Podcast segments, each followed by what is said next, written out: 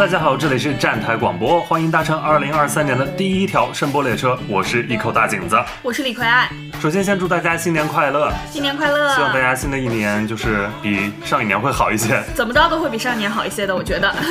因为到这个时间节点，大家都会做一些年终盘点嘛，那我们也不免俗的想做这么一个选题，然后想分享一下我们在二零二二年看过的一些喜欢的片子，所以我们就今天这期节目的主题就是做二零二二年的十佳电影盘点。嗯，因为豆瓣也会每年推出自己的一个豆瓣电影的年度榜单，它会分华语片和外语片两部分，那我们也是按这个分类来做自己的盘点。我们就先来介绍一下豆瓣的这个榜单是一个什么样的水平。我们先从华语片来哈。好的，嗯，豆瓣二零二二年度电影榜单评分最高华语电影前十分别是：第十名《万里归途》，第九名《带你去见我妈》，第八名《妈妈叹号》，第七名《人生大事》，第六名《奇迹笨小孩》，第五名还是觉得你最好，第四名《瀑布》，第三名一场很没有必要的春晚，第二名狙击手，第一名爱情神话。嗯嗯。你这个榜单里选了有几部和自己是重合的？呃，一共有四部。嗯，我也是四部。嗯，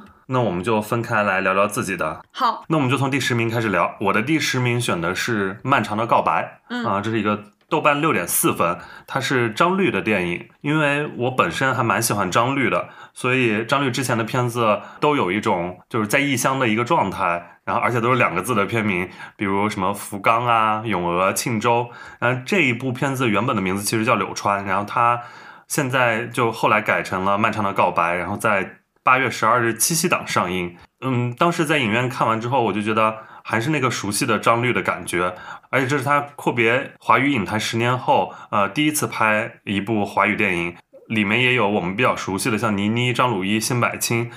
嗯，但给我的感觉还是很熟悉，就是我每次看张律的电影，都觉得自己像一个幽灵，因为一切都是流动着的，从空间维度上看呢，这就是。大量的跟拍行走，试点从角色的周围各个角度游走，然后其中还包括有水下的镜头，嗯，镜头与人物之间那种若即若离的状态，我觉得特别迷人。然后从时间维度上看，它是讲的是一个借今日之口道年少之事，呃，里面倪妮饰演的这个阿川与他父亲，还有就是呃池松壮亮那个角色与他的女儿。其实都是一个另有新欢的父亲和人间蒸发的女儿，这有一种巧妙的轮回感蕴藏其中，呃，我很喜欢。另外就是张律这个导演，他本身自己身上有一种复杂性，他一个中国导演，然后常年在韩国拍电影。除此之外，也在日本拍电影。这个片子也是，就是三个中国人在日本，他都是和导演本人的这个身份气质非常契合，都是一种缺少归属感的异乡人的状态。我觉得能在国内荧幕上看到是还挺满足的。嗯，然后倪妮这个角色也非常合适，贴合度很高，就是一种白月光般的鬼魅动人，就像是男性凝视下的一剂春药，能够让陷入危机的中年，嗯，重获雄风，然后也能让当年清纯的少年。终身难忘，我还蛮喜欢这部电影的。嗯嗯，我的第十名是《带你去见我妈》，上映于一月七日。其实这部电影是我后补的，是我看到它出现在豆瓣的年度榜单里面，我发现这部是我唯一一部没看过的。然后当时上映的时候，我完全也没有注意到，然后就找来看了一下，观感居然还不错。它是一部潮汕话电影，分为深圳和汕头两个部分，讲述的就是呃一个男青年带着他的女朋友回家去见自己的父母。只不过他这个女朋友离过一次婚，所以他面临着该如何向家里人启齿女朋友的这个前史的这么一个故事。其实深圳的部分很粗糙无趣，甚至有一种就那种网络电影的那种尬点。但是当他们这些人物出现在汕头那个小镇里面的时候，就令人无比的舒适。首先是他的生活细节做的特别的足，比如说潮汕人爱拜神，然后希望孩子找本地人结婚，包括本地的一些饮食啊文化，都有一些很详实的展现。像我这种完全不了解潮汕文化的一个北方人，看完这部电影后也有一个大概的概览了。除了一些本地特色的展现以外，片中关于两代人的代际关系的展现，我觉得也做得很不错。比如说母亲不让儿子学美术，然后非要让他去学理科，不希望孩子跟离过婚的女人在一起，然后给在深圳打拼的大儿子准备了一笔钱，给留守在本地的小儿子准备了店面，这些都是中国式家庭一脉传承的内容。无论是南方人还是北。方人，是不是潮汕人，其实看了都挺有代入感的。另外，我觉得有趣的一点是，这个片子里面的潮汕话真的很难懂。如果没有字幕的话，对于我来说就像法语电影一样的。所以导演把母亲这个人物的口音转变和人物前后态度的转变做了一种联系。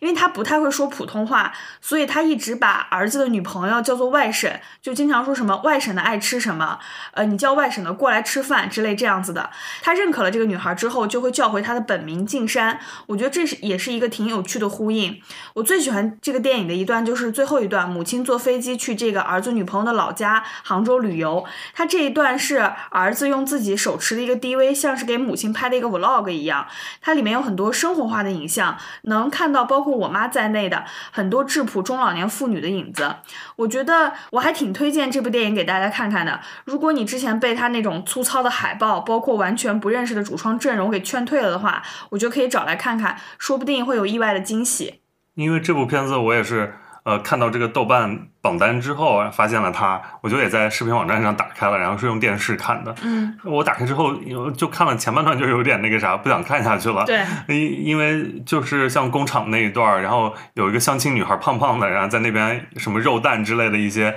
我当时看下来有点。觉得不太那么高级的一些笑话，还有呃影像质感，也觉得有点电视剧了，所以就没看下去。对他前面看起来确实有点土土的，你坚持过那么一小段，等到他们回到潮汕老家之后，就开始好看了。嗯，你现在这么一推荐，我还挺感兴趣的，因为这个带你去见我妈之前还有一部是二零二一年上映的，叫《爸我一定行》的，然后他们应该是原班的一个主创团队。导演和男主角都是同样的人啊，然后当时那个《爸我一定行》的其实取得了是四千七百万的票房，然后作为一个这种小语种，就潮汕方言的电影来说，呃，已经算非常难得了，嗯，而且潮汕本地的口碑好像也非常好，我觉得就是这种呃这种语言的稀缺性还是非常值得被我们关注到的这种电影。因为像我，我记得我们上一期，呃，有一次聊那个平凡英雄，就是我们吐槽他新疆的当地少数民族，所有人都在讲汉语这件事 然后我们吐槽这件事，还有评论区就在那边说我们说这样是为了让更多的观众看懂啊，怎样怎样。但我觉得，就是好的电影肯定是要还原那个地方的人，然后让他说他该说的话，然后这才是一个还原真实的一个状态。嗯，另外那种配音的肯定都是会多多少少对那种真实性有打折的啊。嗯，然后我这边第九名选择的是耿军的《东北虎》。嗯，它是一个豆瓣五点九分的片子，然后。呃，我选完之后，然后一看豆瓣，妈呀，他怎么才五点九分？呃，因为耿军这个导演，他之前的作品其实呃比较少进入院线，然后这是他第一次进入内地商业院线，也是他第一次用一些明星演员，比如像张宇、马丽他们。嗯，然后他是一个鹤岗人，他之前所有的作品都在呈现这座萧条、落后、寒冷的城市，那东北虎也不例外。这个片子最早是拿了上影节的金爵奖，我当时就还挺好奇的，也挺期待的。之前看耿军的作品，就是也会有一些不适和尴尬，然后这一次东北虎，没想到我还挺喜欢的，坐在影院里看。嗯，因为东北虎就代表着鹤岗，然后整部电影里面都基本没有年轻人，没有青春气息，没有亮丽的色彩。片名中提到的东北虎，就是趴在一个光秃秃的动物园里，也毫无生机。它其实就是在隐喻小镇或者小城中的一个中年人的生活状态，一成不变的，困顿潦倒的，没有希望的。就是包括连呃主人公的呃妻子，就玛丽这个角色，她有一个怀孕这样一个新生儿都无法带来新鲜感。呃，唯独可以带来新鲜感的，可能只有找小三偷。对婚外情这种事情才能带来一些些，嗯，因为我觉得像国内院线这两年充斥着很多都是宏大叙事啊、数据算法、工业糖精、IP 冷饭这些呃内容。耿军他的作者风格和美学追求无疑是国内电影市场的稀缺品，嗯，呃，他就像是东方阿基考里斯马基，那很多人也这样评价他，那确实是因为也在呈现寒冷之地，也在关注的是身处困境的普通人，然后现实中带点魔幻和荒诞的色彩。它的存在本身就像是关在笼子里的东北虎，然后落寞萧条的这座东北鹤岗，呃，我觉得它所有的呈现都是非常准确的。而且这两年不是鹤岗会成为一个大家叫网红城市还是怎样，就是大家会说对五万块买一套房的那种地方，对，就是提前退休、提前养老，对一个向往的地方。但你真正我有这个想法的年轻人，我都推荐大家看一下《东北虎》，来看看是否能够下定决心在这样一个地方生活下去。嗯，我对这部的观感也还不错，因为之前我看过耿军的《轻松加愉快》，我就是对那部电影非常的不耐受，所以这次怀的的预期并不是很高，然后走进影院，反倒觉得《东北虎》给人带来了一种很轻松的一种体验。嗯。那么我这边的第九名是《保你平安》。他讲述的是中年落魄男魏平安一直在靠卖墓地为生，他已经过世的一个客人被人造谣抹黑，为了当初的一句承诺，魏平安就踏上了漫漫查谣言之路，一路上阻碍重重。这部电影本来的档期是二零二二年的十二月三十一号，结果临时撤档了。我是因为工作的关系提前看过，我其实还挺喜欢他原本那个名字的，叫洗白白，更贴合故事本身的表达。大鹏在这部电影里面表达了社会关照的一面，他做了网络暴力啊、女性污名化这种挺严肃的议题，用的还是他比较擅长的一种喜剧的形式。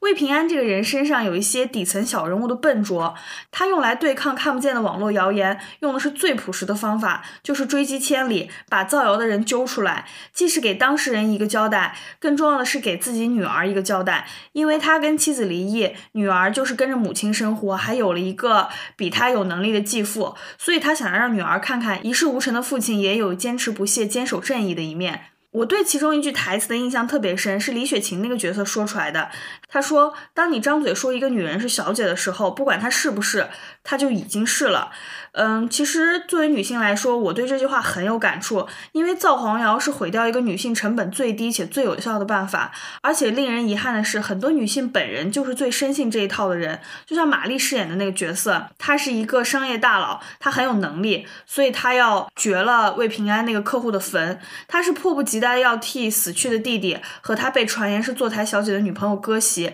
这一点让我觉得又真实又令人心痛。我觉得女性观众看到的时候应该会更有代入感。所以我也挺希望这部电影能再次早日定档，然后能跟观众早点见面。对，希望这个片子二零二三年就赶快上映吧，因为我觉得《保你平安》肯定是一个现在观众非常需要的一个高质量的华语片，然后也是院线非常需要的一个救世之作，救世之作或者是怎样，因为我们永远需要好电影，然后《保你平安》应该是一部。嗯，现在我要分享的是我的第八名，我第八名选的是呃妈妈。叹号这部电影，它的豆瓣有七点五分，是年度华语片的第八名。之前我们中秋档聊过这部杨丽娜的作品，当时我就表达了自己对这部片子的喜爱，主要把它选进来，还是因为首先它对于历史伤痕的呈现非常难得，其次是它主人公考古学家这个身份和他打捞记忆的这两件事情的这个设计非常巧妙，嗯，再就是对于阿兹海默症患者和老年人的关注。嗯，最后就是双女主的表演非常的精彩，所以基于以上四点，我把它选作我的年度十佳第八名。嗯，我的第八名是《娱乐园》。嗯，这部电影讲述的是北京青年张小鱼从小父母离异，被自己的爷爷和叔叔抚养长大。他对亲情、友情和爱情的定义已经模糊不定了，一直迷失在这座大都市当中。其实这部电影是二零一九年露面在 First 的一部电影，但它一直没有正式上过院线。只有一些独立的放映机构组织过一些放映活动。二零一九年的时候，我就买过一次票，然后当时有事儿就把票出了。对我也是那个时候看的。对，今年终于看上了。嗯，看完这部电影，第一时间出来的感觉就是很有劲，很想跟人对骂，就是骂一些金腔。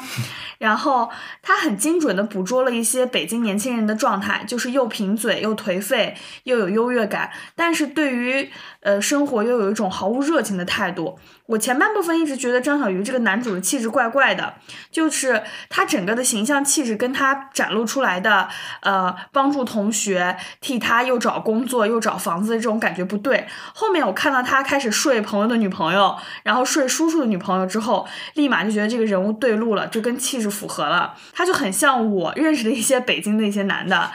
就像当年看半个喜剧的时候，呃，郑多多这样的角色，我不太清楚这是刻板印象还是一种事实，反正就是我认识的和我在影视作品里看到的都是这样的。嗯，其中有两个意象我还挺喜欢的，一个是拆迁，就是男主跟着叔叔一直在忙活一些拆迁的事，所以他经常把自己放置在一个破败的、即将拆掉的大环境中，与固有的这个北京大城市的形象就产生了一种内化的对比，使得这个人物的生活逻辑就很通顺。另外一个是电影里面鱼的意象，就像他这个片名一样。呃，那种努力生存但是又逃不出鱼缸的感觉，也是一种当代北京生活的象征。此外，那个戛然而止的那个结尾我也很喜欢。呃，张小鱼对着一个明显看起来比他大很多的中年妇女说：“你成我婶儿了。”但他其实又有点喜欢这个中年妇女。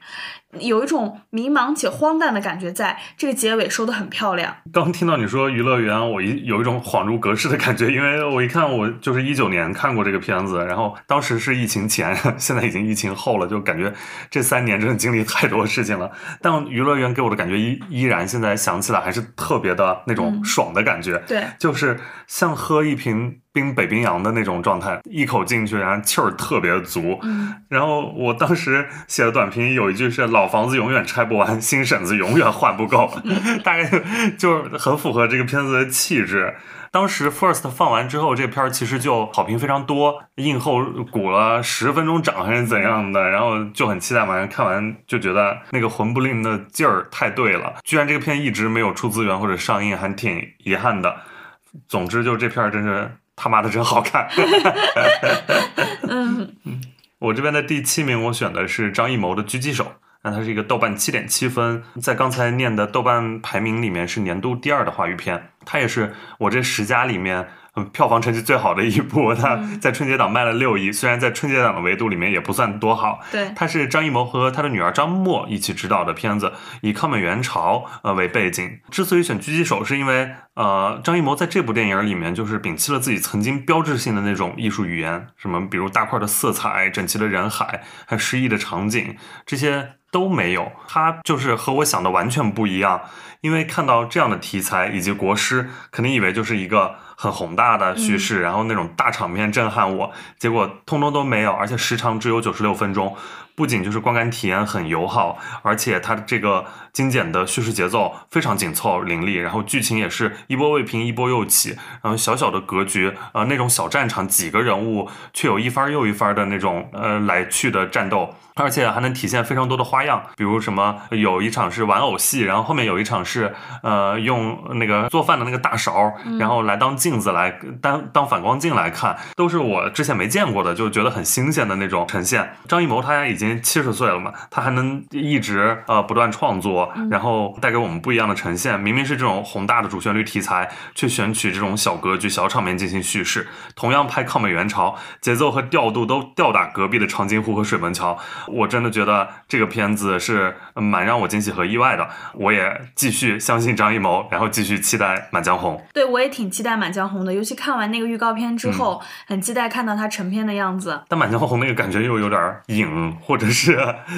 嗯，不知道呈现会如何，反正跟狙击手是完全又完全不一样了，嗯。我选的第七名是《爱情神话》。其实这本来是一部上映于二零二一年十二月二十四日的电影，但是它却被豆瓣的榜单归到了二零二二年中。但我确实也很喜欢这部电影，所以也把它放进来了。我觉得这部电影里面的人物很具有代表性，比如说马伊琍饰演的那个李小姐，通篇似乎都没有说李小姐到底叫什么名字，她就是上海的李小姐，做着广告制片的工作，能扯开嗓子训手下的员工，也能面对妈妈的絮絮叨叨的指责默不作声。她虽然为女儿上学方便住在一个狭小的房间中，但出门时的高跟鞋永远衬得身姿优雅。我觉得上海就是一座女孩上班永远穿高跟鞋都不违和的城市，因为它城市很大，但也没有大的太夸张。有冬天，却也冷的不是很过分，所以它有足够的空间让都市女性来保持精致。我就很难想象李小姐生活在北京的样子，因为没有秋天的城市，自然也是没有风衣和高跟鞋的。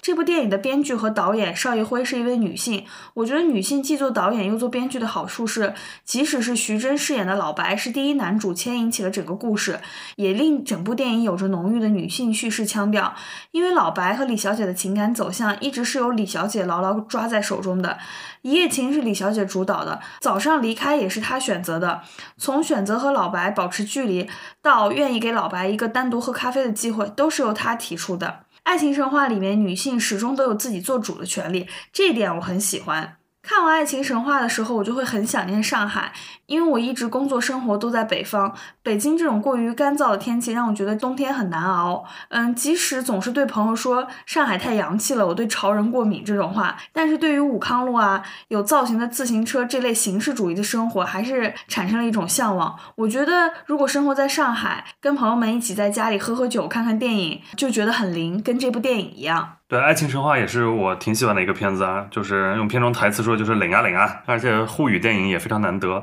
呃，我没选，因为我二零二一年当时就把它已经放在自己的十佳里面了，甚至它应该是我当年的年度前三的一个喜欢的华语片。嗯，那我这边就说自己的第六名，我第六名选的是还是觉得你最好，嗯，一部香港电影，豆瓣七点六分，然后它也是呃豆瓣的华语片榜单的第五名。呃，大陆票房是一点零七亿。最后，我们其实，在中秋节那一期里面也聊过了，当时也是呃说了非常多这个片子的优点和我们喜欢的地方。嗯，因为就想选一部港片嘛，所以我觉得这一部绝对是我去年一年最喜欢的一部港片，而且去年也是港片的一个爆发之年。嗯，因为《明日战记》还有这部《范戏攻心》都超过了《寒战二》。成为香港影史华语片票房的前两名，我觉得这个是一个非常难得的成绩。嗯，因为我们都知道，像香港电影市场在千禧年后被好莱坞大片疯狂挤压，再加上本土创作纷纷北上，已经很久没有看到这么好的本土票房呈现了。反倒是疫情后，然后因为疫情的影响，其实，呃，影院也比较艰难。嗯，但是没想到，就是给了香港本土片这样一个荣光重现的机会。呃，像嗯之前的梅艳芳，到嗯去年的《明日战记》《范戏攻心》，都取得了呃令人意外的票房成绩。梅艳芳她其实重现的是港片的昨日，《范戏攻心》她戏谑香港的今日，《明日战记》设想香港的明日。从过去、现在到未来，港片那股劲儿一直都在。所以我们永远热爱港片。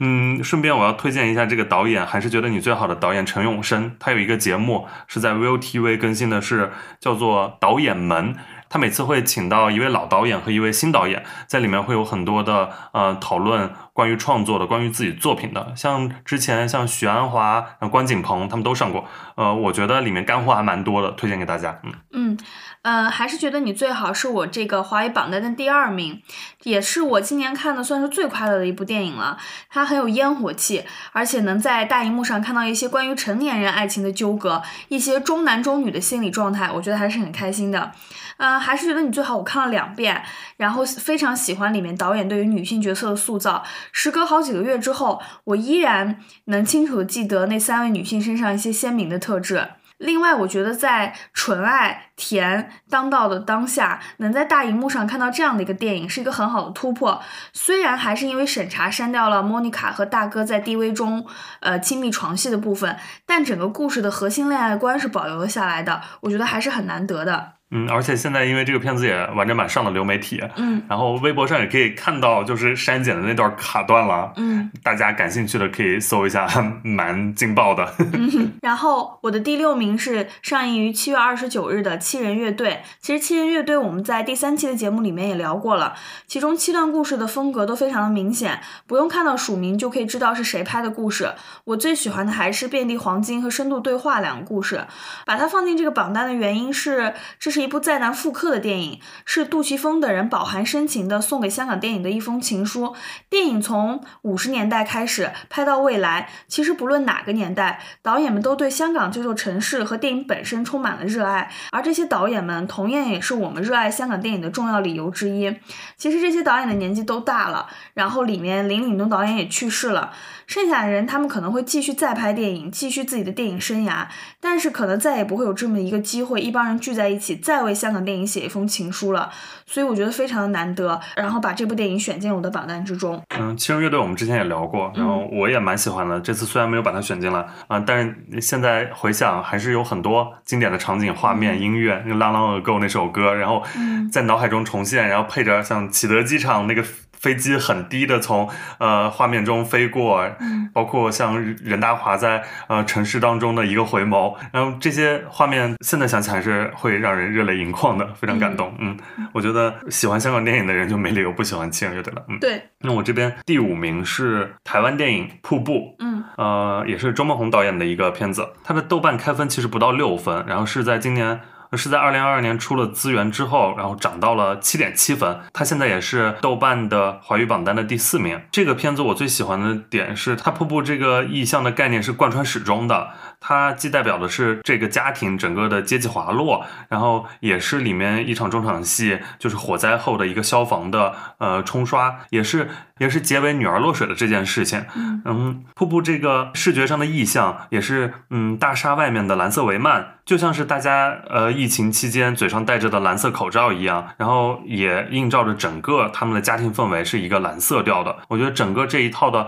视听语言的系统都是非常统一的。嗯，也是非常呃符合它这个主题的。嗯嗯，因为它是一个新冠时代的作品嘛，呈现的这个家庭和人物，外部是新冠疫情，然后内部贾静雯这个角色是有思觉失调。嗯，但这两种病其实就是同一种，完全符合我们这几年的一种状态，就是包括精神状态和生存状态这两部分。嗯嗯，它就像是我们生活的写照。嗯这三年华语电影中，如果选一部最好的疫情题材的电影的话，我觉得是这部《瀑布》。嗯嗯，这个瀑布也是我这个榜单中的第四名。嗯，这部电影我看的比较早了，然后其实印象最深刻的也是整个屋子被那种蓝色所笼罩。那个施工的蓝色帷幕，既象征着瀑布般的流水，又代指了贾静雯、王静这母女俩的一种恐怖的阴影。尤其是电影中的一些疫情元素，比如说经济下行、学校停课、在家也戴着口罩，其实跟我们当下的生活很贴合。嗯，另外我觉得很有感触的是，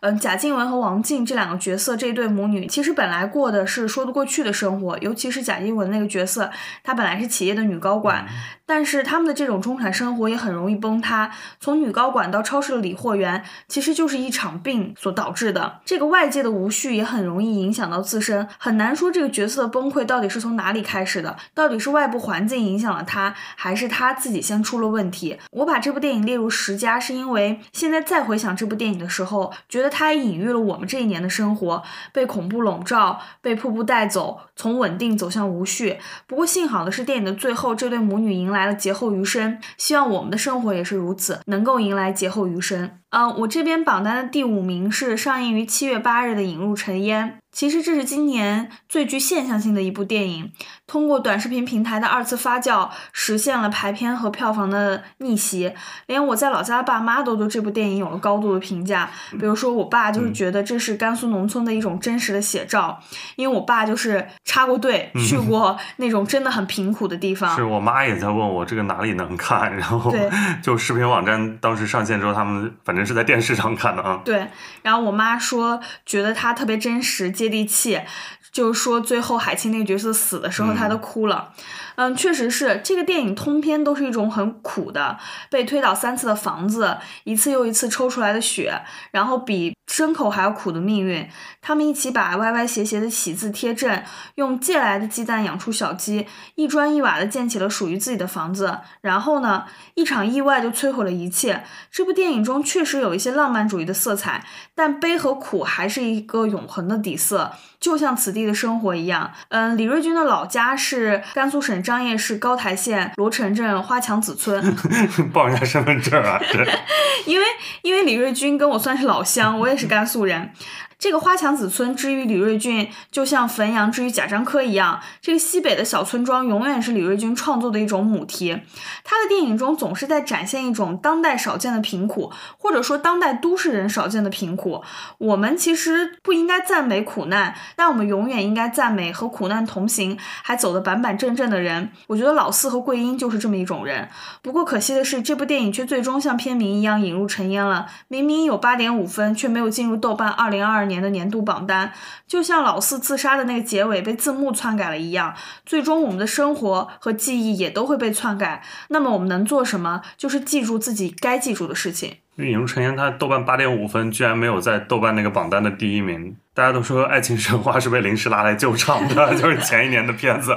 突然放过来。嗯 OK，然后我这边第四名选的是《不要再见啊，余花堂》，嗯它是一个豆瓣六点八分的片子，呃，也是一个文艺片。在去年的 First 电影节上面有一个亮相，然后拿到了一种立场这个奖项。我是在北影节期间看的，然后它十一月份也上映了院线。但是那会儿就是因为疫情，然后再加上这个片子的题材本身，它只拿到了六十四万的票房，我觉得有点可惜，因为它是一个国内影院中的一个稀缺产品，嗯。呃，文艺片嘛，而且观影体验真的非常特别，像是不小心进入了作者的一段午后梦境，朦朦胧胧中就带着些奇异的感觉，它对于空间关系的打破和重组。光怪陆离又十分轻盈，而且他还用了很多其他的呃视觉形式呃加入其中，比如像歌舞啊，然后手绘啊这种风格，能看得出来就是会有一些，比如像阿比查邦啊、蔡明亮这种呃作者的一些风格在里面。嗯尤其是你在国内荧幕上看这种片子。呃，确实非常特别，然后跟其他的院线片非常不一样，它就是一个非主流，可以说是，嗯，但它内核又是非常私人的那种情感。然后牛小雨这个小姑娘，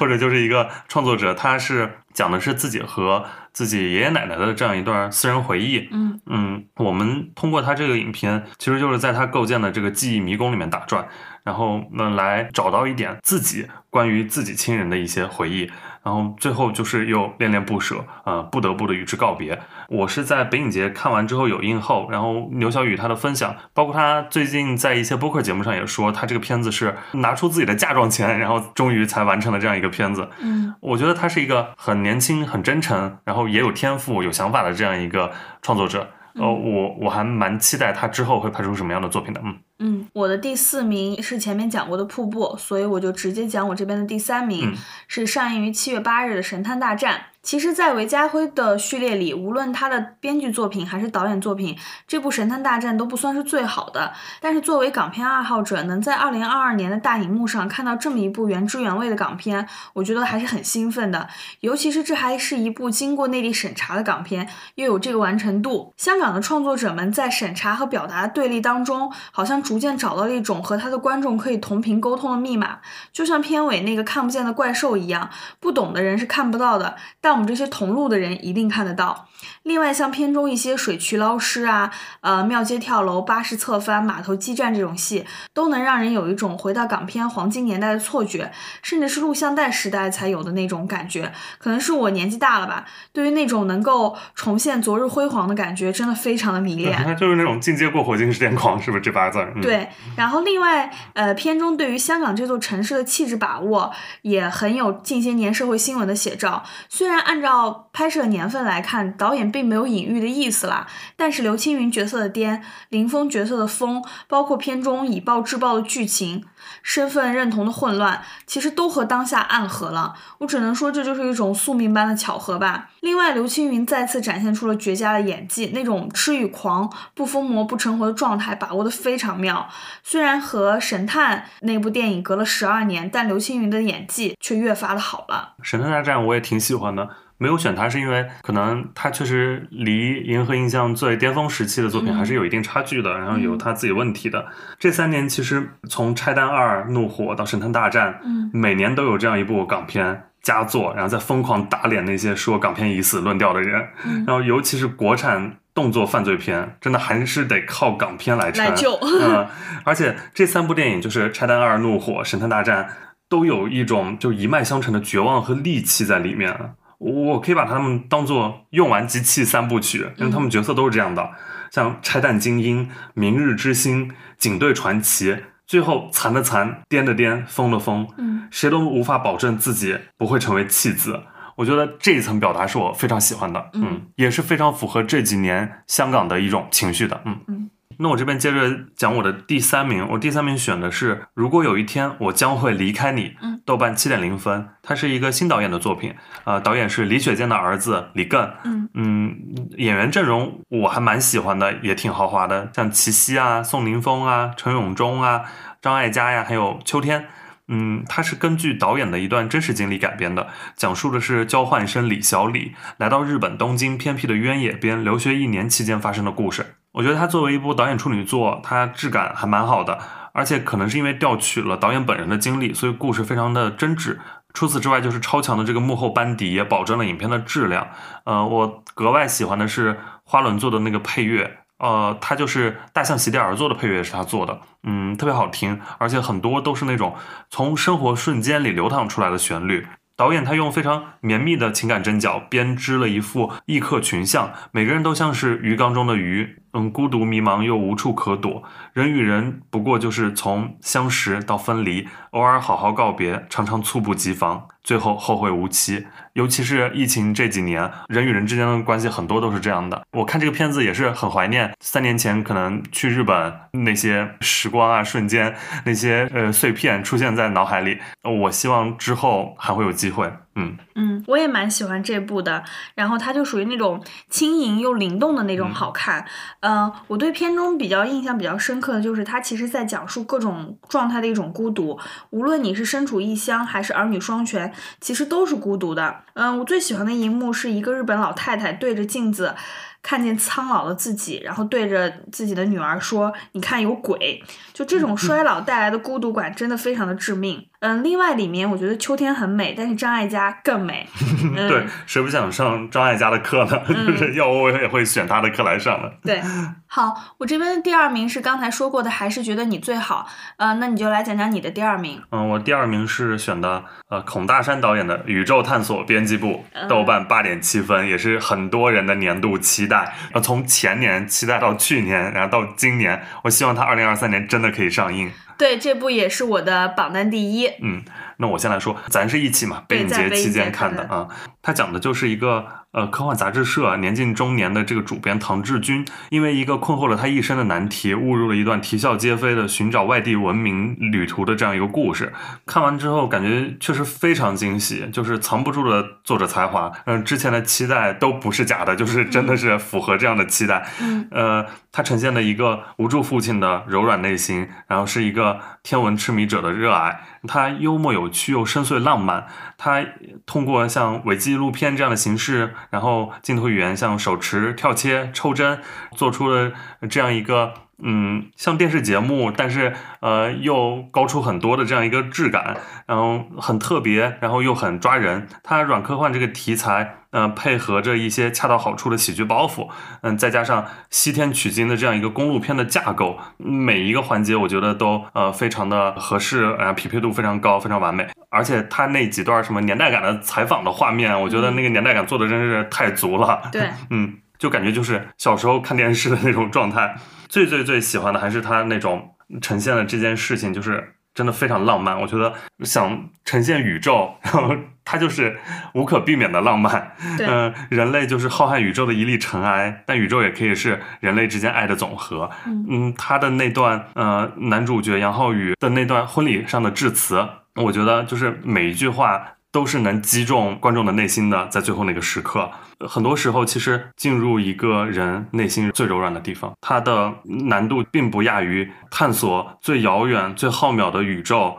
嗯。嗯我也觉得这是一部既荒诞又有趣的电影。我很喜欢一个豆瓣网友对这部电影的评价，就是说它是路边野餐化的《流浪地球》。的确，它不是那种科技感很强的硬科幻，反倒是让人觉得有点好笑的那种民科。唐志军这个人身上有一种浪漫且悲伤的特质，你很难界定这个人到底在信仰什么，是科学至上还是民科误人。但是你跟随着他的故事，跟着他经历过整个西南之旅之后，又会很轻而易举地原谅他的所有。固执行为，所以说这就是一个很容易让观众共情的一个偏执角色，而且电影中的很多荒诞都以浪漫的名义被展现。唐志军一直在寻找外星的过程，其实更像是在寻找女儿自杀的一个答案。嗯，包括溪水边突然出现的毛驴，被困在山里时遇到拍婚纱照的一行人，乃至最后山洞里出现了一群既像外星人又像神迹的鸟，都是一种非常浪漫化的表现。他们一行人风尘仆仆又非常的狼狈，但这种浪漫化伴随着整段旅程。看完就会令人有一种酣畅淋漓的感觉，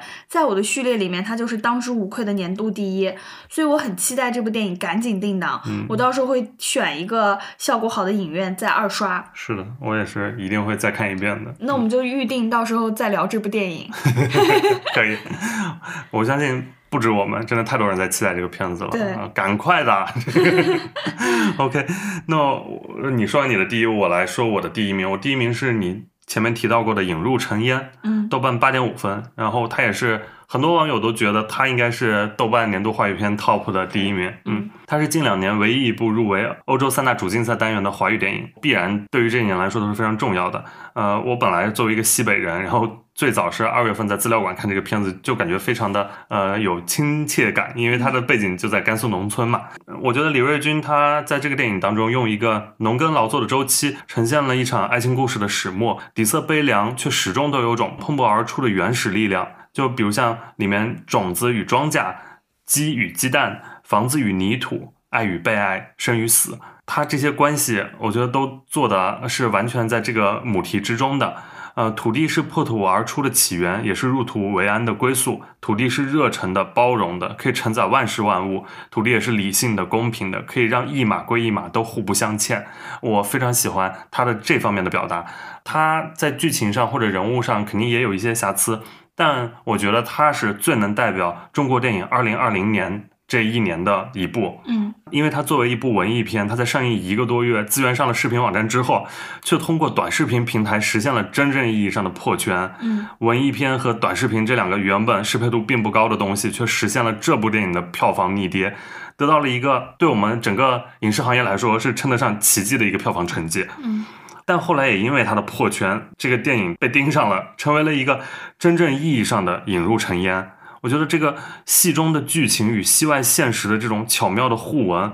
在某种程度上其实坐实了中国电影全部玩完的论调。这也让有表达、有现实触感的国产电影今后想送往电影节或者登上大荧幕都变得更加艰难。我不知道有生之年还有没有机会看到《鸟鸣莺莺》《涉过愤怒的海》《他杀英格力士》这些片子，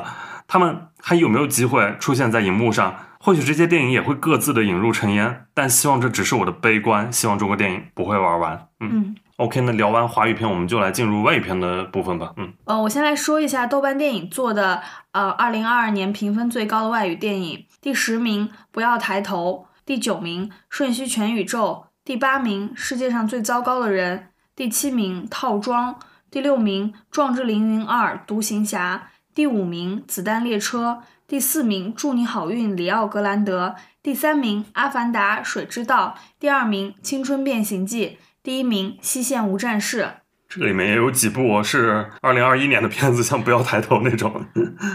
你在这个里面跟自己最后榜单有重合的片子吗？嗯，有三部。哦，这个榜单跟我就是完全没有重合的，但有几部我也蛮喜欢的，就是在我的备选当中。嗯，外语片中我的第十名是《古籍所有》，是请以你的名字呼唤我的导演卢卡瓜达尼诺的新作。它讲述的是深受食人癖困扰的一对年轻男女之间寻找自己的爱情故事。其实这部电影的豆瓣评分只有六点一分，我的有灵评分也是不及格的。但我确实还挺喜欢这部电影的。这部电影其实是讲述年轻人去追寻不可能的爱，寻找家和亲人的一部公路片。抛去一些猎奇的部分，它其实更像是一部青春片。Melon 和李两个边缘人物。不为社会和大众所接受，他们这辈子注定是要漂泊躲藏的。导演给予人物本身的目光和关怀的感其实是足够的，只不过由于人物本身的癖好太违背人伦道德，所以观众在观影的时候很难有同情和代入感产生。这部电影我最喜欢有两个部分，第一部分当然是猎奇，关于食人癖的人如何发现自己、处理欲望，包括找到同类等等，导演都做了一个解答。这部电影让我觉得，原来食人癖的人这么多，几乎转角就能遇到一个。不会，我们生活中有好多食人癖的人或者食人癖的朋友吧？另外就是电影对于美国风光的展现，借由梅伦对母亲的寻找。他带观众看遍了美国的各个州，但都不是城市风光，而是对于这些地方的一些隐秘角落的描绘，比如说森林啊、精神病院啊。嗯，此外还有一场戏我非常喜欢，就是甜茶饰演的这个丽去捕猎，他去勾引一个游乐场的游戏摊主，甜茶那种娇媚感和眼神拉丝的感觉，让我有一种梦回《Call Me by Your Name》的时期。瓜岛这部《古籍所有》我也看了，我我觉得还挺意外的，因为本来这种食人族的题材，一开始可能以为像像生吃那种状态，就比较血腥的、生猛的，但没想到，就可能因为它是瓜岛吧，所以拍出来还挺小清新的，然后挺浪漫的。嗯，也挺细腻的，嗯，对，《生吃》里面有更多就是关于政治啊、关于家庭的一些内容，然后这部里面就更像是年轻男女的一种迷茫的认同和寻找，那种同病相怜、惺惺相惜、拥抱取暖那种感觉。对，然后这个其实还有一个特别有意思的就是之前《听你的名字呼唤我》里面跟甜茶对手的。跟甜茶演对手戏的那个艾米汉默，艾米汉默演艺生涯结束，除了说是婚内出轨，被前女友出来说是虐待和精神控制方面的问题以外，他还自己表明自己是百分之百的食人族，所以，呃，所以就觉得很奇妙，不知道拍摄这部电影的时候，瓜导和甜茶作何感想？对，也不知道艾米汉默会不会在家里就是也看这部片子，然后是一个什么样的感受。那我的第十名选择的是一部泰国片《速度与爱情》，它豆瓣评分是一个七点四分。呃，我这次其实选的这个外语片的十佳，呃，有一个原则是尽量避免太多重复的那种相似气质的电影，因为我可能喜欢的就是最后看下来都特别类似，所以我就尽可能在无论是类型上还有国别上面，就尽量可能选更丰富的一些片子。然后这部《速度与爱情》，它是由纳瓦彭·塔荣瓜·塔纳利执导的一部电影。然后这个导演他是一个八零后导演，上一部作品就是《时光机》，然后在大陆上映的名字叫做《旧爱断舍离》，可能很多人也看过。这部《速度与爱情》就像它的片名，就是两部分，《速度》是一个叠杯比赛，然后《爱情》是男女主人公之间的一个感情故事。看下来，我就觉得这就是一个主流的商业类型片，然后该有的一个样子，然后非常成熟。然后它的首先是题材特别新鲜，就是。叠杯比赛这件事情，我是。之前没有在影视作品当中看过的，然后另外就是它的这个主线故事特别清晰，就是一个男主角他要参与这个竞技比赛的这个故事，那另外它情节也蛮好笑的，很多反转都非常有趣，而且它最后的情感落点是很现实的。我最喜欢的还是它迷影梗特别的密集，呃，就是这个片子非常多的像致敬啊、彩蛋啊、恶搞啊那些好莱坞大片，光这个片名就是其实是恶搞的《速度与激情》，然后包括它这个片子的结尾也是有一个两辆车就是。分开行驶的这样一个画面，就完全跟《速激七》是一样的。对，除此之外，还有像《复仇者联盟》《极速追杀》《星球大战》这种好莱坞大片，都在里面有一个提及和恶搞。对，还有就是他时不时用一些悬疑大片的那种音效，砰的出来，就是跟剧情形成一个非常强烈的幽默反差，然后特别好笑。嗯，然后除此之外，就是我印象最深的是对《寄生虫》这个电影的一个。非常多的戏谑致敬，让让我就是在家里笑出笑到流泪，然后捧腹大笑那种感觉。我之前在一个播客里面听一个朋友，他是北影节的时候看这部片子，然后那在场的观众在寄生虫那段真的都是狂笑爆笑。呃，其实那个体验就很像是之前，比如看《头号玩家》啊，然后里面不是也是很多的像闪灵段落呀，还有其他的一些致敬菜单，大家也是会嗨同一个点。我觉得在影院看这部片子，应该是呃同温层的影迷都会呃很喜欢这个片子的。然后除此之外，自我吐槽的部分，比如。他什么说自己？天呐，这真是一部讲叠杯的电影吗？时间都过半了，我怎么还没有开始训练？我觉得这些东西都是发挥了泰国它本身比较擅长拍创意广告的这个优势，然后都在这个电影里面呃呈现的非常好。这个电影它其实内核讲的还是男性成长，然后他主人公这个男性，他的每一段成长其实都离不开女性。嗯，他你看这个片子。所有的配角都是女性，他周围有女朋友，然后有他的母亲，有女佣人，还有公司的女同事，以及一个他的学员，最后成为他导师的一个小女孩。所以就是男性成长离不开女性，然后一个男孩在一群女性的帮助下长大成人。最后，并且与之告别，我觉得这个落点也蛮现实的。嗯嗯，我也挺喜欢这部的。我觉得这部跟嗯《花束般的恋爱》有一种异曲同工的感觉，就是像性转版的《花束般的恋爱》一样，一对年轻男女从相爱走向分离，这个事情没办法，但注定要发生，大家也只能走出来。嗯，就包括他们一起选一个房子，对，然后精心布置好一切，然后但最后分离的时候就要处理这一切，对，我觉得还蛮现实的。嗯，我的第九名是《祝你好运》，里奥·格兰德。我觉得这部电影是一部能让女性和 gay 都心神荡漾的电影，因为它就是讲述了一个迫切渴望冒险和激情性爱的寡妇花钱买春，然后遇到了一个质量非常优等的鸭子的故事。嗯，这部电影其实在本质上是讲述女性困境的，包括年龄困境、性别困境，其中。艾玛·汤普森饰演的这个女性需要处理很多关系，嗯，对已经不存在婚姻生活的回望，对自己和孩子之间忽近忽远的亲子关系，也要处理自己和自己身体之间的认同关系。但是她却是在一场简单的金钱交易中获得了最美好的体验。很讽刺，但也很真实。其中有一点我特别有感触，就是里奥格兰德引导这个女主角对镜凝望自己身体的一场戏，能令我们这种普女非常的感动。因为我们很少能有勇气去正视和欣赏自己的身体，我们总是挑剔自己各式各样的毛病，甚至另一半也会挑剔我们。就像这个女主角讲述自己和自己逝去丈夫之间性关系的一些细节，他们之间的性爱就是沉闷无趣，让她无法获得快乐，也无法认同自己。而认同自己这件事，恰恰是一个压令她做到的。于是她就对这个压产生了一种迷恋，反倒让事情变得更糟糕了。这点让我意识到，就是我们女性真的很难去完全。物化一个男性，与其说我们是在迷恋这种亲密关系，不如说我们是在迷恋这种认同感。这个电影就很鲜明的点破了女性本身所具有的这种脆弱感，所以能让我在这部电影中看到自己关于脆弱的那一面，也能看到一些女性朋友的影子。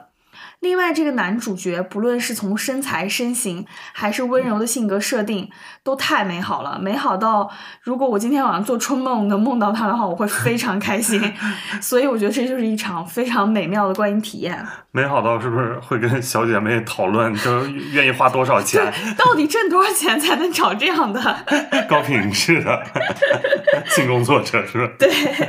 对，呃，这个片子我也挺喜欢的，也是我的就是十佳的备选之一。我觉得他讲的就是一个接纳自己和取悦自己是相互的这样一个关系，就是你要先接纳自己，然后取悦自己，但也要先取悦自己，然后更好的接纳自己。呃，而且里面艾玛汤姆森的表演我也非常喜欢，对，很喜欢这个电影，推荐给大家。然后我这边的第九名选择的是一部恐怖片，是《不》这个电影，呃，它的豆瓣评分是六点八分，它是呃《逃出绝命镇》和我们的导演。乔丹皮尔执导的一个新作品，呃，这个导演他之前两部我也很喜欢。这一部他讲述的是加州内陆的荒凉小镇出现令人不寒而栗的诡异现象，然后主角他们一家就试图拍摄这个奇观，但又陷入危险。嗯，我觉得他首先它是一个科幻惊悚片嘛，但这只是它一个表象，它其实更多的是一部原电影。而且乔丹皮尔这位导演，熟悉的他的我们肯定都知道，他是想借着这个形式来表达自己一以贯之的种族命题。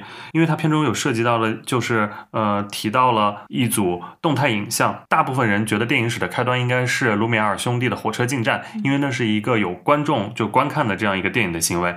但更早的也有一种说法，会认为一组奔马的照片就是一个动态图片，十六张照片，很多人可能也有印象，它是最早的动态图片，也可以被定义为最早的电影。而那个骑马的人其实是一名黑人，但是在电影当中，呃，所有拍摄视频的工作人员没有一个人知道骑马者是谁，却对这个拍摄者呃无比熟悉。他其实是在讽刺，呃，电影史就是由。白人在记录和控制着的，而完全遗忘了身处其中的黑人。嗯，乔丹皮尔他是一个黑人导演嘛，他这种就是种族和原电影的表达，呃，贯穿始终。比如它里面摄影这件事情，它是观看，是凝望，也是驯服。被摄物体是黑人骑马，呃，也是猩猩杀人。嗯，那。片中呈现的这个巨大的空中巨物，它是和底下的主角形成了也是一组观看与被观看的关系，也可以把它当做是一个巨大的镜头，想要吞噬掉主角。那影片的结尾，兄妹二人，哥哥是骑在马背上，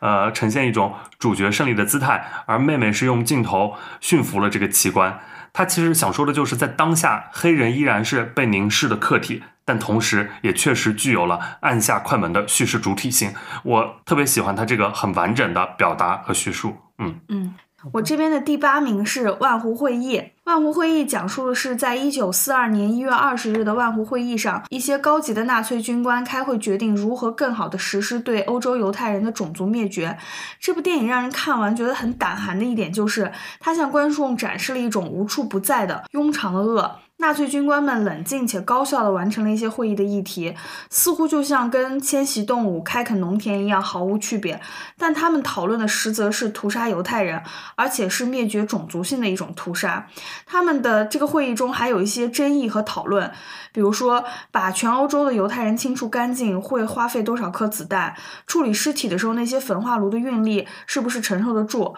然后怎么处理混血的犹太人呢？那绝育手术是可行的吗？甚至是进行。行大屠杀之后，德国士兵的精神状态是能承受得住的吗？这部电影里面展现了很多这种细节性的讨价还价，而这些细节越细致，与会者越冷静，就越令观众感觉到后背发凉。随着时间的推移，我们越发清楚，他们根本就没有把犹太人当成人来对待。这部电影就技术或者视听层面上来看，并没有多么的出彩，但是看完之后就是会给你留下很深很深的印象。而且这部电影也让我更加信了一句话，就是电影其实是现实生活的一面镜子。我在回想这部电影的时候，总能想到我们现实生活中的一些人，比如说天通苑第二社区的那四个社区工作者，他们在视频里就有一种平静且戏谑的语气讨论着一些不服管教的人，比如说什么找一个黑地儿啊，然后孩子就是他的软肋，这样恐怖的话。这四个人的对话跟《万湖会议》这部电影简直是异曲同工，只不过一个发生在一九四二年，一个发生在二零二二年。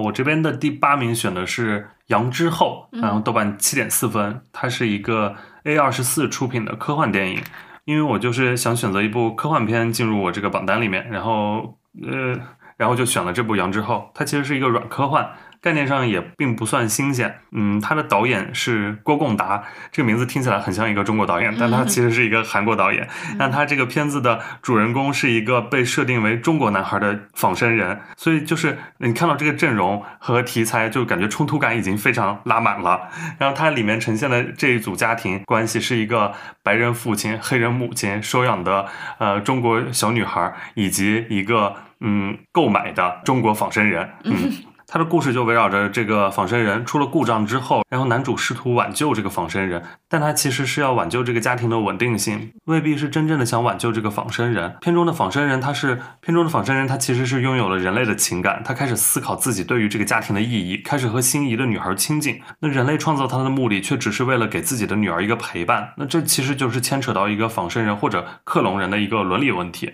那这个电影它虽然是软科幻，主角是仿生人，但本质上它探讨的是人与人之间的关系。即便是同住一个屋檐下的人，是否能真正的靠近彼此，这在两个一般的个体间就已经非常难完成了，更别说是片中这种跨越人种的语境，不只是肤色与文化，还有血缘与收养，人类与仿生人以及克隆人。他把当下现实里的鸿沟无限放大，但又在记忆深处将这种情感打通。嗯，我觉得他。呈现了这个没有任何血缘关系的这一组家庭四个人，其实它就是指向的一种美国社会的多元文化结构。那这个现在的这个社会结构究竟最终能走到哪一步，能走得多亲密？我觉得是值得我们思考、探讨和观察的。嗯嗯，我没看过这部电影，但我觉得这部电影的译名还蛮妙的，《羊之后》，白杨树的杨，其实是。嗯，我这边榜单的第七名是。《壮志凌云二》独行侠，嗯，我对这部电影最大的观感就是它又商业又好看，即使是在传达非常普世的价值观，也能让观众有一种热泪盈眶的感觉。其实就它的故事内核来看，它是非常主旋律的。它讲述的就是个人成长和集体合作之间的关系，其中穿插着友情与爱情和主人公带来的选择困境。但做的就是又精细又规整。空战戏的节奏非常好，场面又大，而且对于独行侠这个主角的能力进行了一种夸张但不离谱的描写。阿汤哥本人的魅力又极强，所以独行侠这个角色就是能让人信服。包括他的文戏也不拉胯。对于一九八六年前作的那种回速和联动也非常巧妙，我很喜欢他对于冰人这个角色的延续。他们两个从第一部的年轻气盛到后来成为挚友，冰人最后位居高位，但他始终在为年轻时结交下来的朋友保驾护航，我就很为这种友情模式所感动。看这部电影的时候，我全程都在感慨好莱坞工业水平之高，真是令人叹服。然后恶趣味的，我就很想看一看《长空之王》了。就这种同题材的作品里面，空天猎的水平我们已经鉴赏过了，我就想看看过了这么些年，我们到底还有没有进步。嗯。《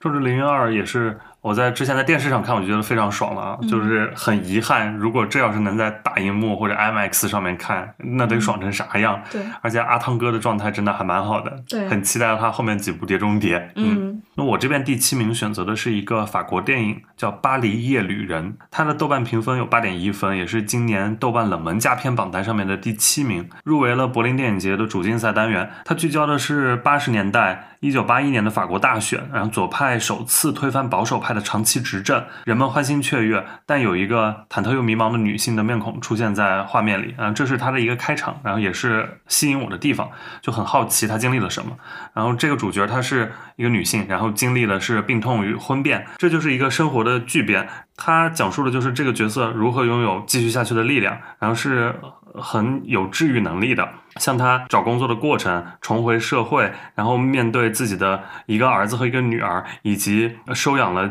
流浪街头的一个陌生少女，一个屋檐下四个截然不同的灵魂，在这个巴黎这座城市里面努力生存。女主角她。因为乳腺癌切除了乳房，但她依然是充满母爱的，很温柔又很坚强。她扛起养家的这个重任，呃，是一个非常动人的女性角色。而且除此之外，她还有非常浓浓郁的怀旧元素，比如像八十年代的巴黎街道、流淌的塞纳河、璀璨的夜景、柔和的这种音乐氛围。除此之外，还有 disco 舞厅、夜间电台。因为夜旅人这本身就是呃片中一个电台节目的名字，嗯，大家会通过打电话分享故事，给予一些反馈来得到治愈，还有一些就是迷影的情节，比如像海报墙上挂着的德州巴黎，然后电影院正在放映的是侯麦的电影，呃，荧幕的光会照亮主角三人，我觉得在看四十年前的这种。呃，法国景象有一种呃非常向往，但又觉得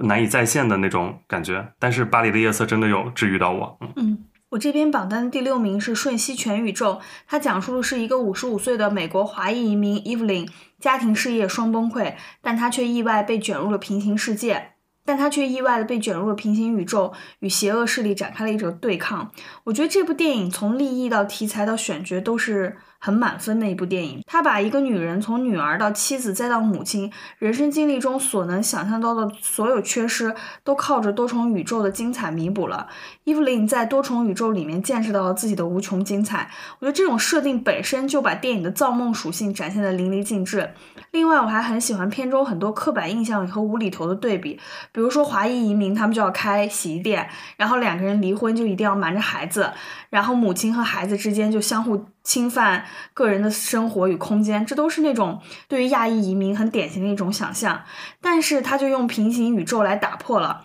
每一个宇宙都光怪陆离，我最喜欢的是石头宇宙和橡皮香肠手的两个宇宙，它很怪很离奇，包括就里面它的那个贝果黑洞的设定，你说它有什么独特的意义？我觉得其实是没有的，就是荒诞。这种华人家庭的关系越典型，他们的经历越荒诞。这种电影中所萌生的莫名其妙的感觉，就是我最喜欢的。另外就是杨紫琼和这个角色实在是太贴合了，又美又飒。她既能完成很多高难度的武打动作，也能穿着华丽的礼服。她既能演那种庸庸碌碌的家庭妇女，也能演那种镁光灯下的大明星。当然，她本来就是镁光灯下的大明星。我觉得这个角色就是每一个中年女演员所梦想的那种角色。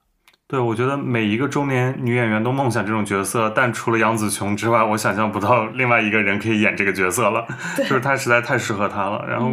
这个片子我也挺喜欢的，也是我的备选之一。就觉得脑洞大开，非常的天马行空，视觉呈现也是眼花缭乱、别开生面的，呃，很新鲜的体验。然后也很喜欢杨紫琼在里面的表演。嗯，颁奖季冲啊！好，我这边的第六名选的是。诗人这个片子，豆瓣七点四分。它的导演是墨西哥三杰之一的亚里桑德罗·冈萨雷斯·伊纳里图。然后我特别喜欢这个导演，然后他的这个导演的名字也是我记得特别清楚的，因为这个名儿挺难记的，又长，不像阿方索·卡罗或者吉尔莫·德尔陀罗。来给大家表演一个。亚里桑德洛·冈塞雷斯·伊纳里图，因为很多人都会只叫他什么“鸟人导演”或者“荒野猎人导演”，但我每次会念出他这一长串，然后我就觉得嗯很顺畅。嗯，这个片子他也入围了呃威尼斯的主竞赛单元，呃没得到奖。它是一个网飞出品的片子，十二月份是上线了网飞。它讲述的是一个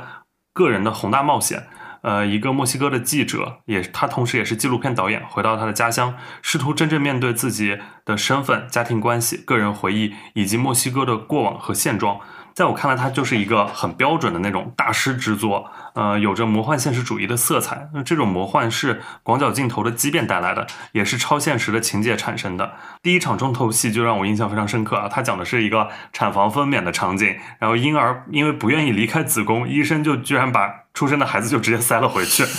那他就是其实在从源头上讨论人是否能够为自己而活啊。还有就是像呃其他一些呃皇宫的一些段落，男主就是直接能碰到美墨战争的场景，以及他在墨西哥城的街道上，呃走着走着，呃就出现很多历史中的死尸，这种历史场景突然闯入现实场景中，带给我的是一种非理性的震撼，也或许可以当做是作为创作者的主角突然被灵感击中的那个时刻。我自己对墨西哥的历史其实并不了解，但在那一刻，我可以跟遥远历史中渺小的个体感同身受，然后这种体验我还挺喜欢的。还有就是像身份认同这个问题，因为呃，我觉得墨西哥三杰应该也都有这个问题，就是在美国长期工作的墨西哥人嘛，那他们的创作是来自故土的，但他当下却确实与故土格格不入，在现居地工作半生，却仍然被机场工作人员定义为外来者。我觉得这这个身份上的尴尬，然后的呈现是。是非常真实的，也是我们没有看到的一面。它关于生与死，关于存在与灭亡，关于身份与创作，关于梦境与现实，这所有的呈现让我想到了像费里尼、像安哲、伯格曼、库斯图里卡。他这个片子就像是上个时代的那种作品，需要沉下来感受，却出现在了今天最火的流媒体平台上，就如同片中的男主角一样窘迫又无能为力。嗯。我这边的第五名就是《分手的决心》这部电影，我们在此前的节目中也较为详细的聊过了。我之所以再把它选进来，当然是因为它无比优秀的视听与调度，而且它挖掘出来了属于汤唯的最好的一面，为观众提供了一个内地市场中我们绝不可能见到的汤唯。如果说《寄生虫》是韩国电影在商业片上胜利的一个象征的话，那么《分手的决心》就是韩国电影在文艺片上一个胜利的象征。他们一起携手，韩国电影在工业化成熟的道路上走得更快更远。也远远把我们落下了。嗯，分手的决心也在我的选的十佳里面，我把它放在了第三名的这个位置。然后它也是豆瓣年度榜单里面的韩国电影第一名，也是我心中的韩影 Top One。就过去一年，现在回想还是有很多非常喜欢的画面和瞬间。之前的那期节目我们也都已经展开聊过了，我这里就不多说了。嗯，那我这边的第五名选的是斯皮尔伯格的新片《造梦之家》，豆瓣七点六分。呃，斯皮尔伯格这个导演就是一个产量非常高的导演。也是年纪很大了，然后依然在拍一些不错的作品，而且出来呈现的效果。就咱们常说，像张艺谋，他嗯上了年纪，但是创作力依然非常旺盛，而且每一部片子的质量都还算不错。那斯皮尔伯格更是如此，就是什么片子、什么类型都能拍，而且他的电影全部都是那种完全符合主流价值和普世价值的。然后看下来，这一部他其实是基于他自己的人生经历来展开进行讲述的，聚焦的是一个男主角的成长，以及对于创作的追求，还有他和父母之间的关系。其实这两年很多导演都在拍这样的作品，比如像马丁的《雨果》，昆汀的《好莱坞往事》，张艺谋的一秒钟，山田洋次的电影之神，嗯，这些我把他们看作叫做都在参加一个给电影写情书的活动。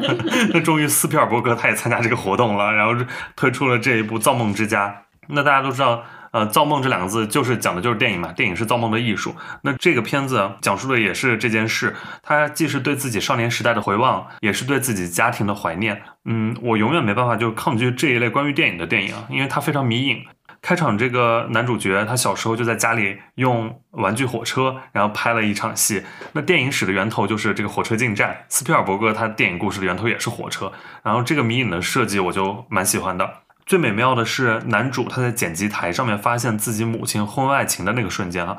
嗯，那是在我看来那是属于影像的时刻，就是将时间反复拉伸的那个效果，是电影可以造梦的魅力，但同时也是电影可以破梦的能力。他原本美好的这个家庭就在这一刻然后崩塌了。当然，里面饰演母亲的米歇尔威廉姆斯这个表演也是近些年他最好的表演之一。但是就是呃，今年颁奖季实在是。竞争太激烈了，呃，不然他是完全有机会能拿到一些呃不错的奖的。然后他他在镜头前真是动情到发光，嗯，另外还有就是惊喜客串的大卫林奇，他出演了好莱坞史上最伟大的导演之一约翰福特，让这个原本四平八稳的电影又上移了一寸地平线。那看过电影的一定懂这句话是什么意思。熟悉斯皮尔伯格电影的。影迷应该都知道，他就是拍过蛮多的那种关于呃青少年成长的片子，像《E.T. 外星人》、呃《铁钩船长》、呃包括《侏罗纪公园》、《猫鼠游戏》这些都有。所以看完《造梦之家》之后，你能更清晰的理解到他自己跟父亲的关系，以及最后在电影当中为什么会有那些呈现。嗯，我还蛮推荐大家看这个电影的。嗯。嗯，我这边的第四名是《塔楼上》，这是洪长秀导演的一个作品。他讲述的是一个中年电影导演和他多年未见的女儿一起参观了一个设计师朋友的家。他这个设计师朋友的家是一栋四层楼的无电梯的建筑。这个朋友带他们逐层参观，他们在每一层进入一个房间，开始喝酒聊天。其实我感觉就是每年都要看好几部洪长秀的新片，但是这部就是我近两三年内最喜欢的洪长秀的一部，而且是没有金明喜的。一部，嗯，看这部电影最大的感觉是一种熟悉感，就是稍微看过几部洪长秀电影的人都有这种感觉，就是这部电影我看过。就比如说最近几部经常出现的李慧英，曾经在《独自在夜晚的海边》里面饰演过导演一角色的全海潇。全海潇就是洪尚秀自己的。脸替就在电影当中，就每一部我感觉就是他自己的一个投射。对，但是我觉得洪长秀长得比全海啸帅一些了，所以说在看电影的时候，经常会有那种熟悉又模糊的感觉产生，而这种感觉恰好就是电影本身的一个表达。那种呃旋那种旋转上升的塔楼，模糊的时间和空间，甚至是模糊不清的一种故事与人物，都跟这种观影感受。奇妙的产生了一种呼应。当然，这部电影里面也充满了一些洪长秀的固有的一些东西，一些对知识分子的讽刺，对于爱情和生活的怀疑，甚至对于自己身份的一个嘲弄。他们不断的喝酒，不断的聊天，表达都是一些难以明说的情绪。而这种情绪恰恰是洪长秀电影中最迷人的部分。我们这些爱看洪长秀电影的观众，其实就是爱这种情绪。我们也要从这种电影中不断看到自己虚伪、软弱的一面，就像照。镜子一样。另外，我觉得这部电影的叙事结构很巧妙。呃，其中导演这个角色短暂的离开和他回来，形成了一个完美的闭环，就好像这一切都没有发生过，但这一切其实都已经发生过了。因为这个片子，我好像这一切我看过，但是好像这一切我又完全没有看过。我打开塔楼上那一瞬间我就懵了，我觉得这片我看过吧。然后因为也是什么黑白色调，然后全海啸，最后看完也没记住个啥，但是。我对洪尚秀的电影就是这样，就是看了又像没看，但每一部都还是要看。我这边的第四选的是一个巴基斯坦的电影，叫做《乐土》，是豆瓣八点五分。它是一部处女作，呃，获得了二零二二年的戛纳库尔棕榈，也是一种关注单元的评审团奖。这是第一部入围戛纳电影节的巴基斯坦电影，也是巴基斯坦院线公映的首部跨性别电影，也是我观影经验里面第一部看的巴基斯坦电影。嗯，它的主角三个人有深贵同志、跨性别舞者、不愿意成为家庭主妇的女性，三个人在情感上还有一段三角关系。其实这样的角色，然后人物关系，如果是在欧洲电影当中看到的话，会不觉得有多新鲜和奇怪，但是。它放置在巴基斯坦这片土地上，真就感觉真的太前卫了，至少比咱们的表达要先锋多了。困于性别中的舞者，困于性向的男主，困于家庭的女性，尤其是这个女主角已经怀孕的女主，多次想离家出走，呃，但她如果出走的话，就是玩偶之家的结尾，娜拉走了怎么办？伊斯兰国家对于她这样的离异的单亲妈妈容忍度应该也不高，所以她最后选择自杀来结束这一切。所谓乐土能用来抗争的筹码，只有自己的生命。我觉得他这个表达是非常有力度的，而且他作为一部处女作，完成度很高，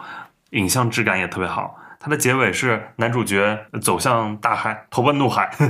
就其实跟分手的决心很像。嗯，我在想，当时戛纳的观众如果连看这两部的话，因为也会觉得很相似吧。嗯。嗯，嗯我这边第三名是《正发生》，它讲述的是在上世纪六十年代，法国禁止堕胎，女学生安娜因为不小心怀孕了，而想要寻求解决的办法。非法堕胎不仅会面临坐牢的风险，而且会有生命的危险。但是在牺牲学业和未来之间做选择，安娜还是想要寻求各种办法偷偷堕胎。嗯，这部电影对我来说是一部极具痛感的电影。我记得我当时看这部电影的时候，正好在痛经，所以就收获了心灵和身体上的一种双重痛感。相比于《四月三周两天》《从不很少有时总是》这两部也是讲述女性堕胎的电影来说，《正发生》这部电影更注重将观众和人物的痛感是连接在一起的。它运用了很多跟拍视角，包括四比三的画幅，强制让观众的目光和注意力锁定在了女主角身上。我对他其中三次堕胎的场景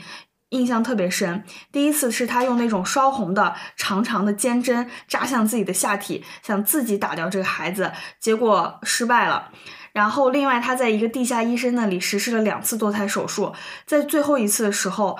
终于把那个孩子打下来了，在学校的厕所里，他让朋友亲手替他剪断了脐带，这些场景都让观众感觉到无比的痛。另外，我觉得这部电影在两性关系中对于风险承担的讲述是有一些意义的。就像我们回看一下片中的一些男性角色，她的男友对于她怀孕是一种无力感，让她自己解决，她求助了一自己的一个朋友，但这个朋友就是想借机揩油，觉得她现在怀孕了，再发生关系又不会再怀第二次孕，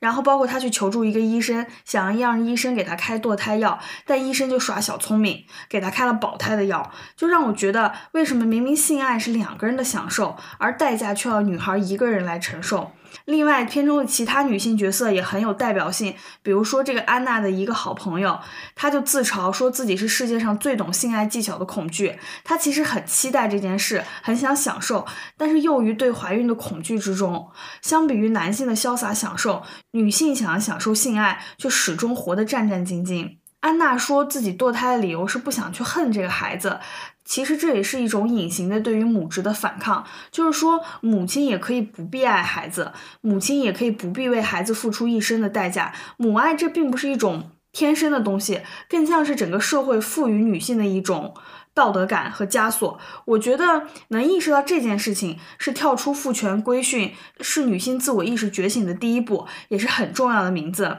最后我想说的是，我很喜欢这个电影的译名《正发生》，我就联想到最近的一则社会新闻：阿富汗的武装组织塔利班禁止女性上大学，而在我国的一些短视频平台上的男性，对于此种规定却心驰神往，觉得我国的女性也应该如此，以免他们接受教育之后闹女权、不生育。看到这些新闻，我就觉得“正发生”这三个字就是对此地此现象的最好描述。正发生这个电影我也挺喜欢的，它是二零二一年的威尼斯电影节的最高奖金狮奖。然后它的这个小说的作者法国作家安妮埃尔诺，呃，去年也获得了诺贝尔文学奖。当时对他的那个获奖评语就是：因他勇敢、冷静而敏锐地揭露了个体记忆的起源、隔阂与集体压力，才给他颁这个奖。看这个片，我最大感受就是那种强烈的生理痛感。虽然我作为一个男性，但是依然能感受到堕胎这个整个过程对女性的伤害有多大。或许能感同身受，但确实也没办法真正的感同身受。嗯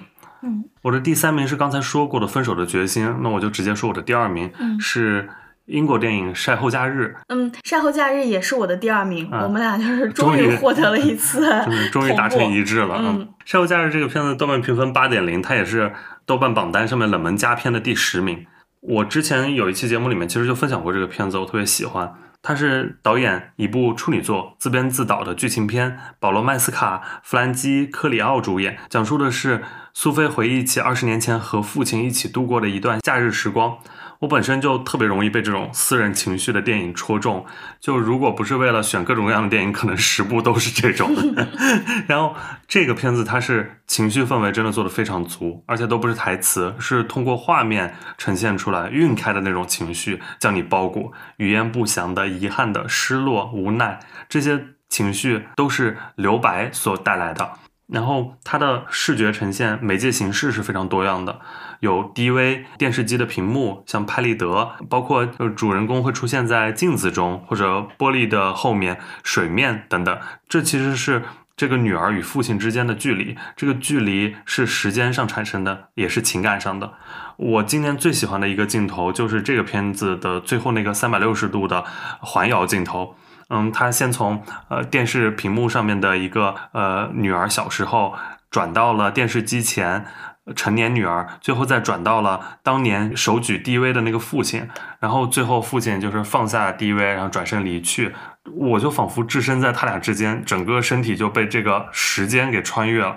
这种后劲儿特别大，也让我很难忘记这个画面。嗯嗯，这部电影我非常喜欢，我觉得就是他那种温柔和细腻，就像是导演本人的一个私人回忆录一样，然后很顺畅的把我们带入到了他的回忆之中。啊，我觉得很特别的是，这部电影中向我们展现了一种非东亚家庭里能诞生的父亲形象，就是柔软的、脆弱的、身影飘忽的。他其其中拍父亲的镜头大多数都是晃动的、呃模糊的。他在夜晚拍父亲，在水中拍父亲，在忽明忽暗的灯光里拍父亲，还有很多场景是前面隔着一个前景物体来拍这个父亲。就即使是在像市之愈合这么温柔的导演里面，所能塑造出来的一些比较温柔的爹的形象，像步履不停啊、如父如子，他都是对这个父亲有一种很实的形象的塑造。而这部电影则创造出了一种很不同的父亲形象。我们通过女孩长大之后对于这段旅程的回忆和重塑，和她一起拼凑出了这个父亲备受折磨的一面。其实，在旅途中并不是那么的风平浪静，这个父亲在很多处都流露出了对于生活的绝望和一些自毁倾向。但我们却已经无法拼凑出一个真正完整的真相了，因为那已经是一段带有滤镜的回忆了。这种忧伤情绪的传达是非常到位的。片子里蕴藏的那些回忆，那些语焉不详的细碎，适用于每一段再难复刻的感情。就是说，正在经历的时候没有什么感觉，但过了很久之后才发现，原来那就是我们之间最美好的一段回忆。另外，就是我也很喜欢这部片子的摄影风格，我觉得一些空镜都特别的美，像旅馆呀、海水啊、天空等等，随手一截都有一种故事感、电影感在。那我们就进入到最后的第一名的环节了。嗯，也不知道我俩一不一样。嗯，那你先说。嗯，我的第一名是《破耳》。OK，不一样，那我后说吧。嗯，这部电影是之前一个恐怖片《X》的前传，讲述了那个邪恶的老太太破耳年轻时候的故事，主要聚焦在她如何努力要逃离自己长大的农场，却始终无奈被困住的一个故事。我觉得它作为《X》的前传，但是质量却大大好于前作。前作是对于齐秦有展现的一个惊悚片，比如说对于老年人性爱的一个展现，在电影里面是很少见的。但是《破耳》这部电影对于女性困境的描述，让我觉得非常的有共情。它就是讲述一个女孩无论怎么努力也无法走出小镇的故事。这个小镇能代指一切的女性困境，比如说她被呃无自己能力的父亲拖累，被严肃到刻薄的母亲拖累，被过早的婚姻关系拖累等等。这种拖累和压制，就正是成为了破耳这个女孩大肆杀戮的一个推手。我看这部电影的时候，观感非常的震撼。有一点难以启齿的是，呃，这部电影中拍摄出来的场景，真的是我梦中情景的再现。在我上大学之前，我不止一次的梦到过逃离家乡和杀掉母亲的场景，我梦到过一模一样的场景。当然，我醒来之后，我就是也会为自己的大逆不道而感到惊慌，而且我的家庭也远远没有电影里这么吓人。但是。这部电影就拍出了我梦中一模一样的场景，所以它也是能够成为我这个年度榜单里面第一的一个原因。嗯，最后这个女主角米娅高斯有一段长达五分多钟的一个独白和一个假笑，我觉得她对这个角色的诠释非常好，就那种纯真又疯癫的感觉。而且这个米娅高斯还是本片的编剧之一，这个女孩真的前途无量。然后看完这部电影，又想到他的前作《X》，你就知道普尔这个人物这辈子都没办法离开这里，他最终就老死在了这个农场里面。想到这一点，就觉得更加悲凉了。而且看这部电影的时间，正好是北京封控最严格的时候，那种想逃又逃不出去的感觉，令人感同身受。豆瓣里面说这是一部润学电影，我觉得非常的有道理。我当时看完也挺喜欢的，就是它是也是有一些迷影的地方在的，而且它是对像《绿野仙踪》似的那种农场童话的一次反写，然后充满着老式电影的一些视觉风格。困在农场里的这样一个女孩，她离家的希望一次次破灭，然后登上舞台机会也没能拥有，成为电影明星的这个梦想也变得遥不可及，连手上的这样一格胶片都把握不住。嗯，其实她蛮悲哀的，嗯，然后我也蛮难得能共情这样一个恐怖的角色的。对，然后我这边的第一名。呃，我选它的理由，除了它的国别题材类型之外，还有就是我希望我的呃十佳里面至少有一部是在大荧幕上看的。所以是哪部？好好奇啊！然后我选的是汤浅证明的《平家物语犬王》，然后这个是我在北影节期间看的。嗯，我也看了这部。它其实前几天也刚出了资源，然后所以感兴趣的也是可以看了这部片子。它豆瓣评分是七点九分，之前是二零二一年入围过威尼斯电影节的地平线单元。就和瀑布其实是同一届的，嗯，因为汤浅证明这个导演我本身就特别喜欢，之前北影节那期我也就是推荐过这个片子，就表示过期待，然后看完之后真的觉得很很好。它改编自古川日出男的小说《平家物语犬王之卷》，讲述了在日本视听时代活跃的能乐师犬王与盲眼的琵琶师有余之间的友情故事。那当然远不止这么简单。呃，现在听起来就是一个呃伯牙子期的关系，一个知音难觅、知己难寻这样一个故事。嗯，但其实它呃首先打动我的比较直观的就是它一个呃感官上的一个爽爽点。因为它是一个当代流行音乐风格，然后有很多 先锋前卫的造型注入了日本的视听时代，包括像电音摇滚、街舞表演、传统能剧全部混搭在一起，那这种冲突的效果是别开生面的。然后当时就觉得电影节一下好像变成音乐节了。然后这个片子它当时也出了一些呃周边预告或者特辑，也在说大家可以嗨一点，在影院里面看这个片子。嗯。其实我一度以为这可能是犬王的个人蜕变成长的这样一个励志故事，然后背后的始作俑者只是人性的贪念与这种恶念。但看到最后，我被深深震撼到，因为这也是我把它选为第一名的原因，就是它加入了更多政治惊悚片的感觉。就是什么样的故事是能被书写的并传唱的，这并不是由故事发生的主体来决定的，而是被当时的当权者拥有决定权的他们来决定。他甚至只要一种声音就好。最后，这个故事的结尾，两个人都是为了彼此，一个宁愿死也不愿意隐姓埋名，然后另外一个他就是成为了一个皇宫中的一个被囚禁的鸟，他不再唱他的故事。结尾其实给了一个非常美好的想象：二十一世纪的繁华街头，有鱼在街头独奏，然后犬王闻之而来，两人就像当初的模样一样，呃，知己重逢。但这一切我们也能感受到，就是一个虚幻的想象了。其实现在很多事情都是这样。会过去被忘记，平民的声音总得留下一些吧。我希望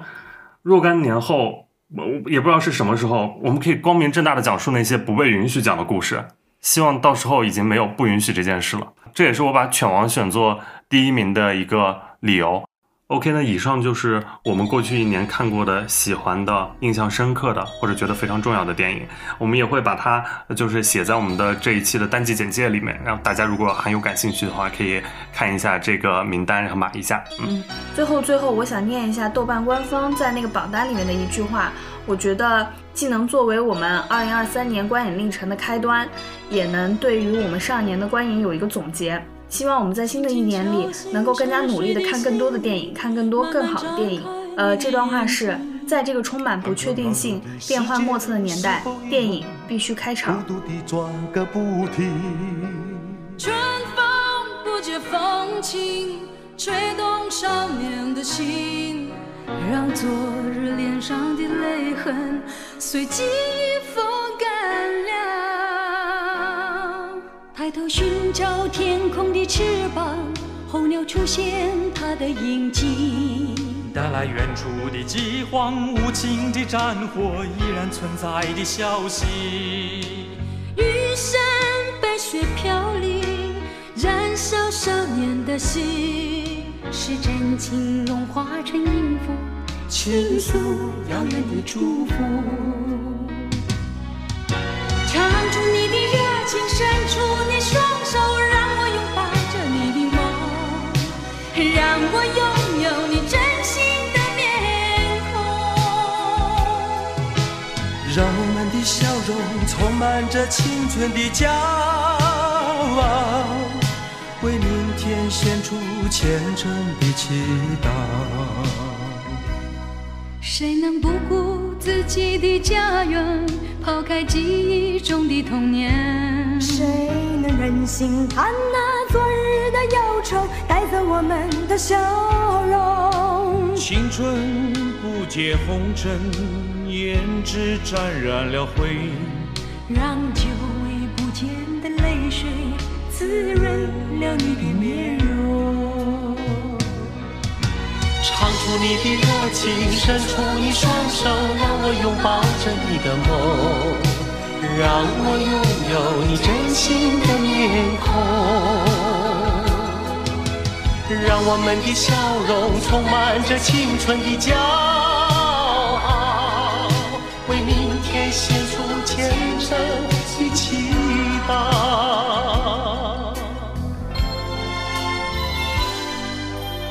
轻轻敲醒沉睡的心灵，慢慢张开你的眼睛。看那忙碌的世界是否依然孤独地转个不停。日出唤醒清晨，大地光彩重生，让和风拂出的音响铺成生命的乐章。